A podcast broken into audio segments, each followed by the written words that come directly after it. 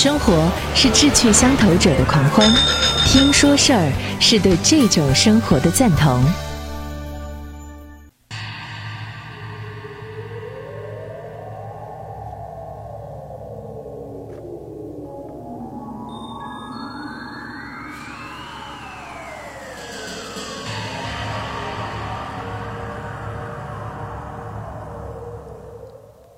各位好，我是张瑞，我们继续追问《山海经》到底是本什么书。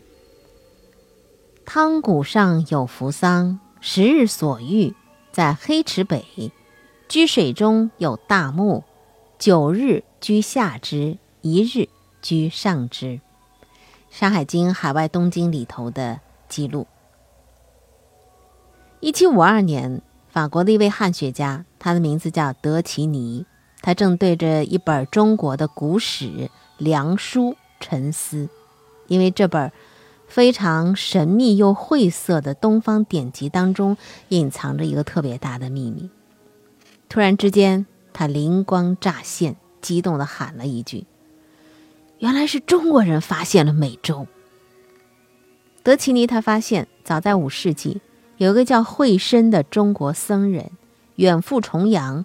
抵达了扶桑国，德奇尼他相信扶桑国就是今天的墨西哥，所以呢，他马上就向法国的文史研究院递交了一份题为《中国人沿美洲海岸航行及居住亚洲远东的几个民族的研究》的研究报告。他相信世界历史的脉络会为此而改变。当然，就像他自己所料到的那样啊，这份报告就像一道闪电和惊雷一样，在欧洲的汉学界掀起了轩然大波。中国人是否发现美洲的争论，逐渐就蔓延到了中国、美洲和日本的学界，乃至全世界。这位法国汉学家。他所不知道的是什么呢？他所寻找的扶桑国，并不是源自于《梁书》，而在再早之前的神秘典籍《山海经》当中，就有了对于扶桑的记载。扶，帮扶的扶；桑，桑树的桑。那么扶桑国到底在哪里呢？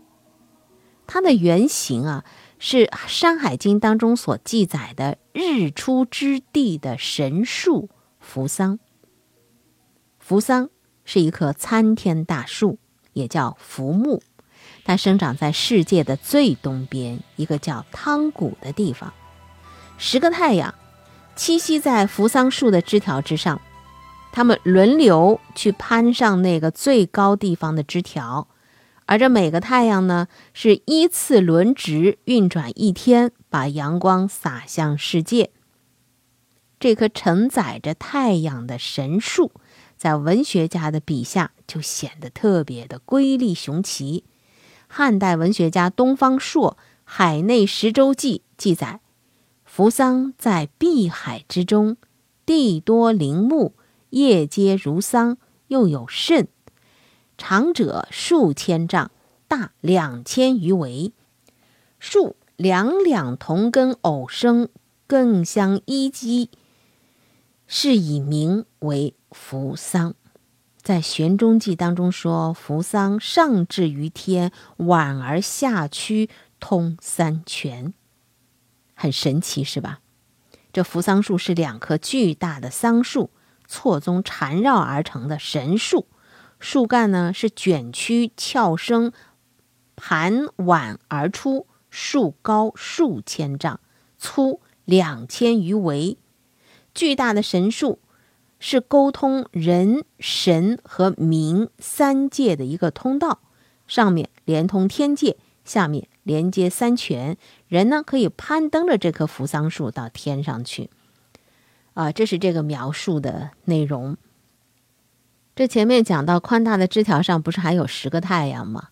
这太阳的母亲的名字叫羲和，她生下了十只金乌，每天早上驾驶金车接上金乌，从东向西来巡视，所以呢，太阳就是东升西落。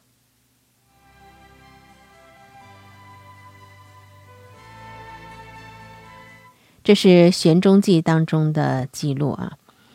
那么后来神话当中，这个后羿啊射日所射杀的，就是栖息在扶桑树上头的金乌。《山海经》当中还有记载说，东海之外大壑少昊之国，扶桑所在的东方是东夷少昊部落的所在，而东夷部落呢，确实是用鸟来作为图腾的，崇拜太阳文化，先民是把太阳想象成。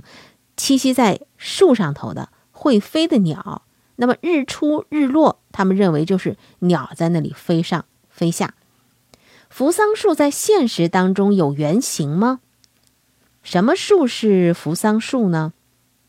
有人说可能是木槿花，因为木槿花这个花朵啊是朝生夕落，叶子呢也像桑，人们就把它和扶桑树联系在了一起。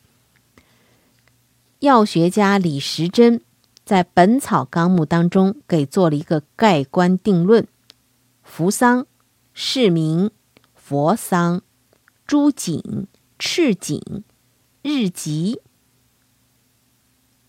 其叶似桑，其花光艳照日，后人讹为佛桑，乃木槿别种，故日吉诸名亦与之同。近代学者好像不太满足这样的一个解释，那么对于扶桑木的到底是归于哪一属的，从来也没有停止过这种考定。像有一位呃植物学的考定，他认为这个桦木科的白桦的叶片和果实。也跟扶桑的描述特征挺像的，所以说白桦是扶桑的植物原型。那白桦树呢，它是分布在我国的北边了，像东北啊和俄罗斯的远东地区啊，还有东西伯利亚、蒙古的东部、朝鲜北部和日本。白桦树在俄罗斯是被俄罗斯人奉为光明之源的，蒙古人也认为他们的守护神宝木勒是住在白桦树上的。扶桑树原来只是一棵神树，那它怎么又从一棵神树变成了一个国家了呢？扶桑国到底是在哪里呢？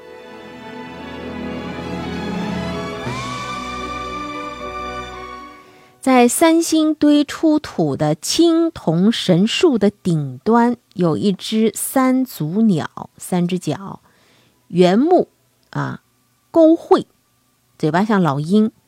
而且呢，双翅呢是竖起来的，好像要展翅腾飞的样子。三足乌，这是神话传说当中是负载着太阳运行的神鸟，它也是太阳的象征。太阳带来温暖，驱散黑暗和恐惧。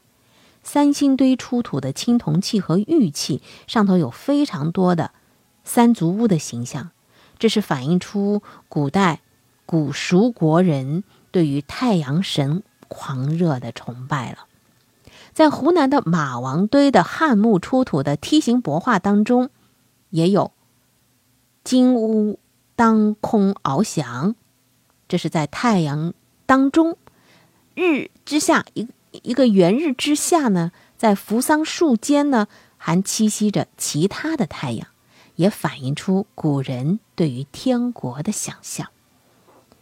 再回头，我们说到，嗯，刚才的那个问题，一棵树怎么又变成了一个国家了呢？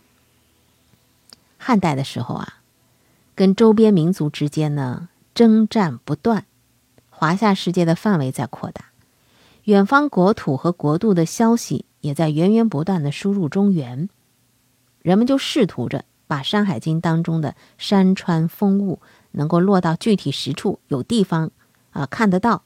就一一的去对应当时人们认知的东方边境。汉代文学家王充他在《论衡》里记载说：“儒者论日，旦出扶桑，暮入细柳。扶桑东方地，细柳西方野也。”也就是说，汉代人认识世界的方式跟先秦的时候有点不一样。这个时候呢，对于自然神的崇拜退出历史舞台了。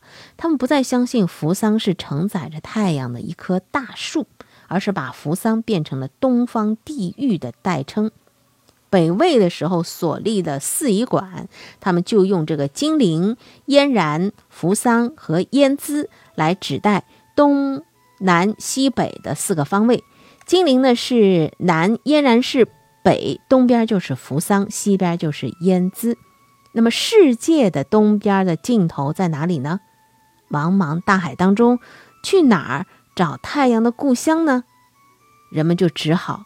用想象力来赋予扶桑真实的这个地方了。梁元帝所作的《金楼子》里面写道：“秦王迁徐福求桑葚于碧海之中，海中只有扶桑，树长数千丈，树两根同生，更相依，是名扶桑。先人食用其肾，而体作金光非圣元功也。”这个时期的，像汉武帝内传、玄中记、枕中书等等，都把扶桑描绘成了一个东方仙境，一个充满着金碧辉煌的宏伟宫殿，碧玉万里的繁茂陵墓，不死不眠的七尺金蚕，遍体金光的长生仙人的世外桃源啊！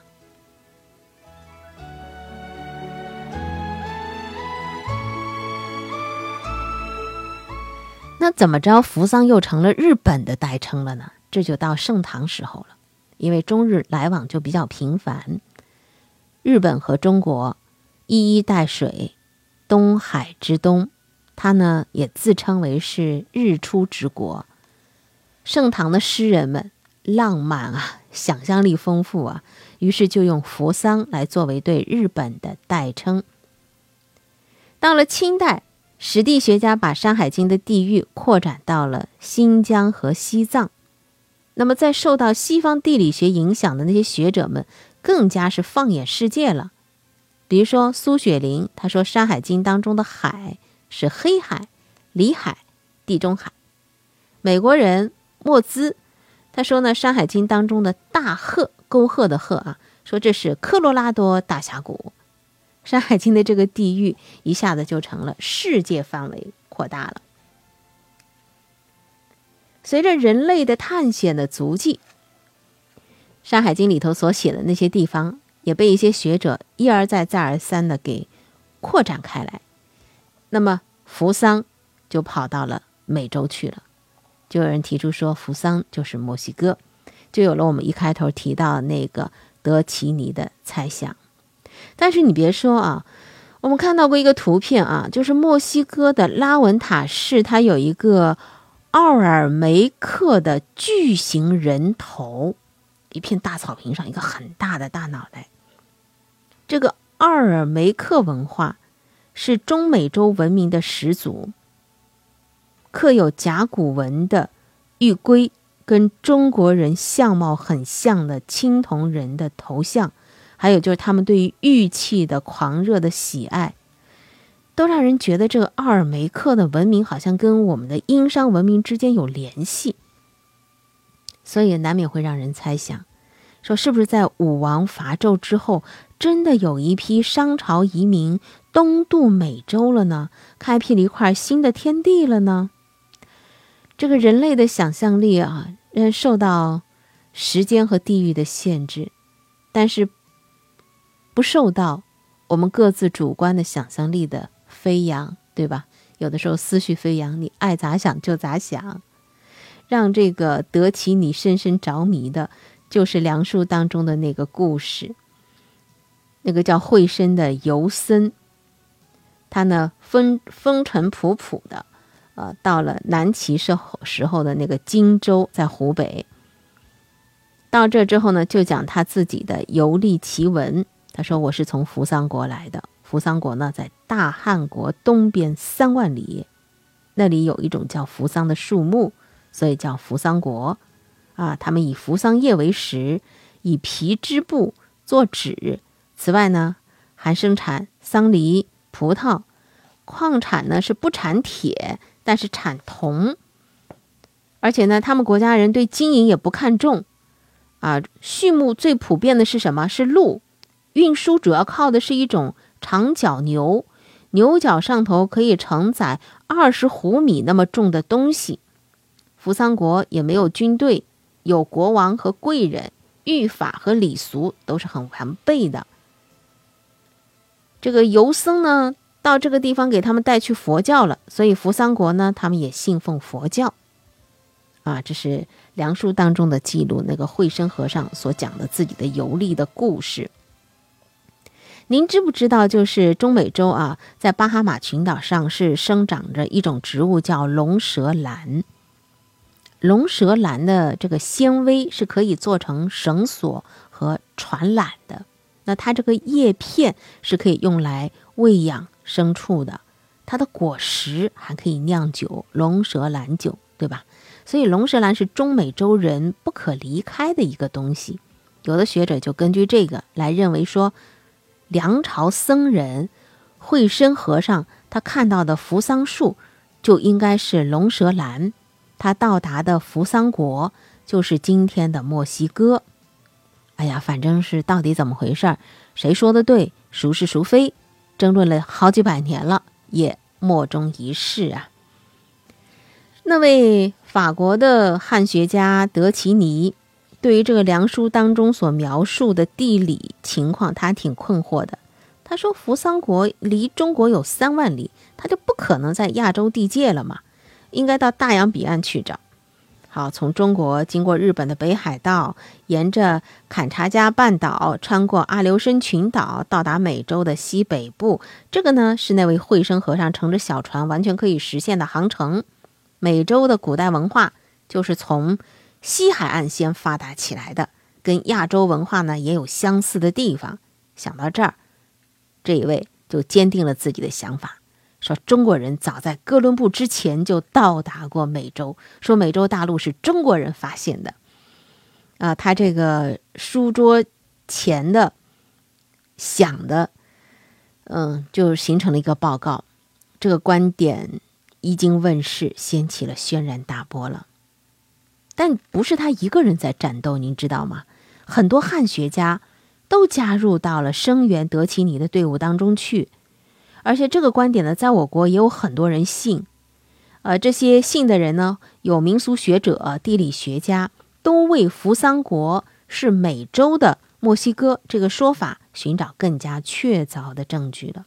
首先，他们就注意到了是扶桑树。美中那个龙舌兰跟扶桑很相似，我们刚才提到过。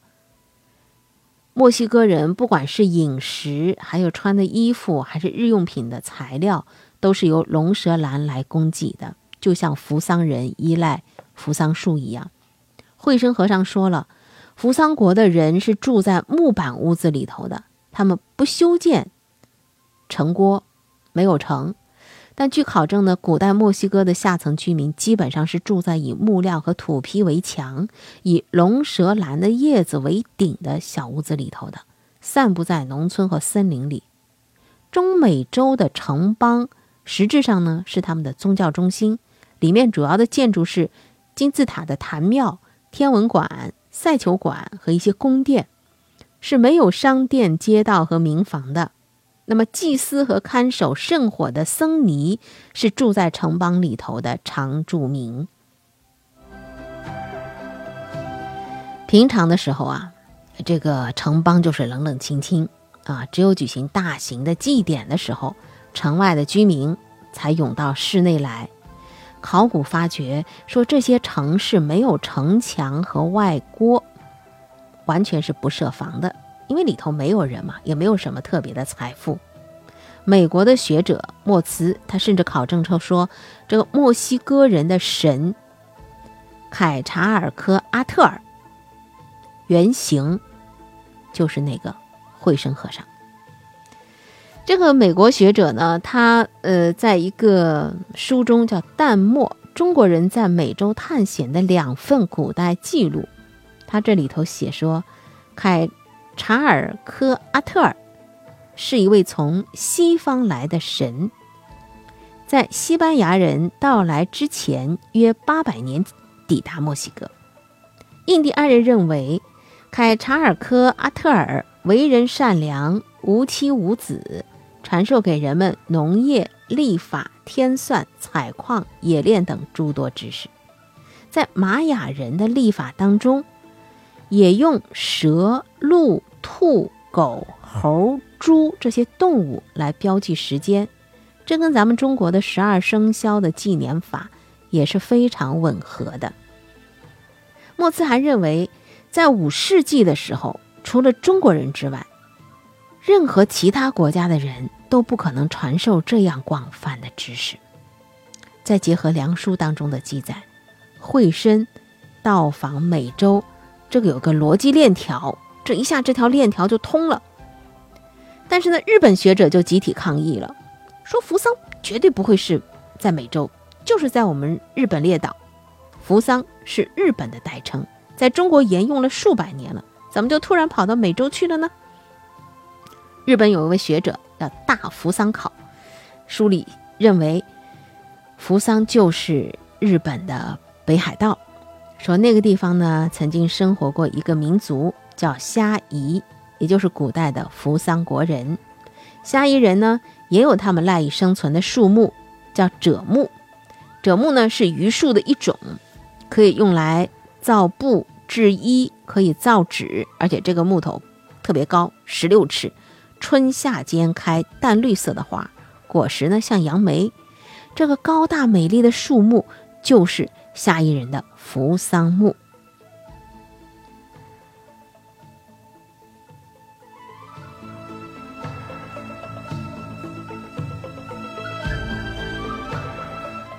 在史书当中还有记载说，扶桑人呢喜欢养鹿，出行有鹿车。这位日本学者。叫平田独影，啊，他也说了，说你看，日本啊，虾夷这个族也是一个驯养驯鹿的民族，和扶桑的习俗又一次重合了。而且呢，富士山的发音“夫基桑”和扶桑听起来很像，种种巧合丝丝入扣。我们从《山海经》当中所记录的扶桑。一棵神树，到扶桑国，再到后来呢，一些学者对于扶桑国究竟在哪里的一些考证，从法国的汉学家到日本的学者，都在说啊，一个呢是在墨西哥，在中美洲；一个呢是在这个日本。从仙境到日本，从东亚到美洲，扶桑，太阳的故乡，经历了一次环球旅行啊。不管它是哪，是日本还是美洲，似乎都应该是扶桑国之所在。但是细想一下，你总能够找到另外一种说法不太契合的硬伤，所以几百年来一直在争论不休。神奇的扶桑究竟在哪里？其实，它就存在于最初的起点《山海经》当中。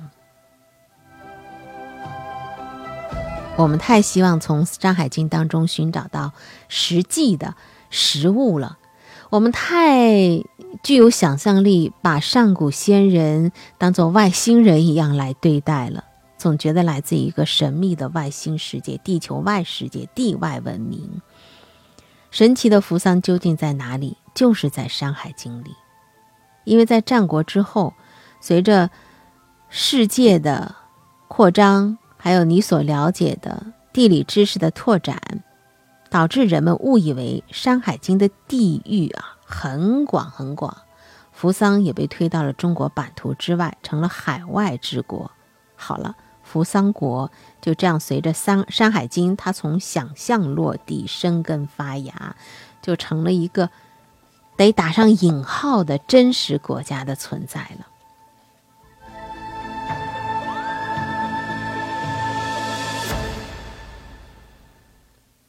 关于扶桑国的故事呢，我们今天就说到这儿。下一期呢，我们要来说说小人国。小人国在《山海经》里头呢，只有只言片语，但是后人又是脑洞大开，演绎出了一段段曲折离奇的故事。小人国人虽小，事儿不少。下期我们继续追问《山海经》到底是本什么书。下期再会。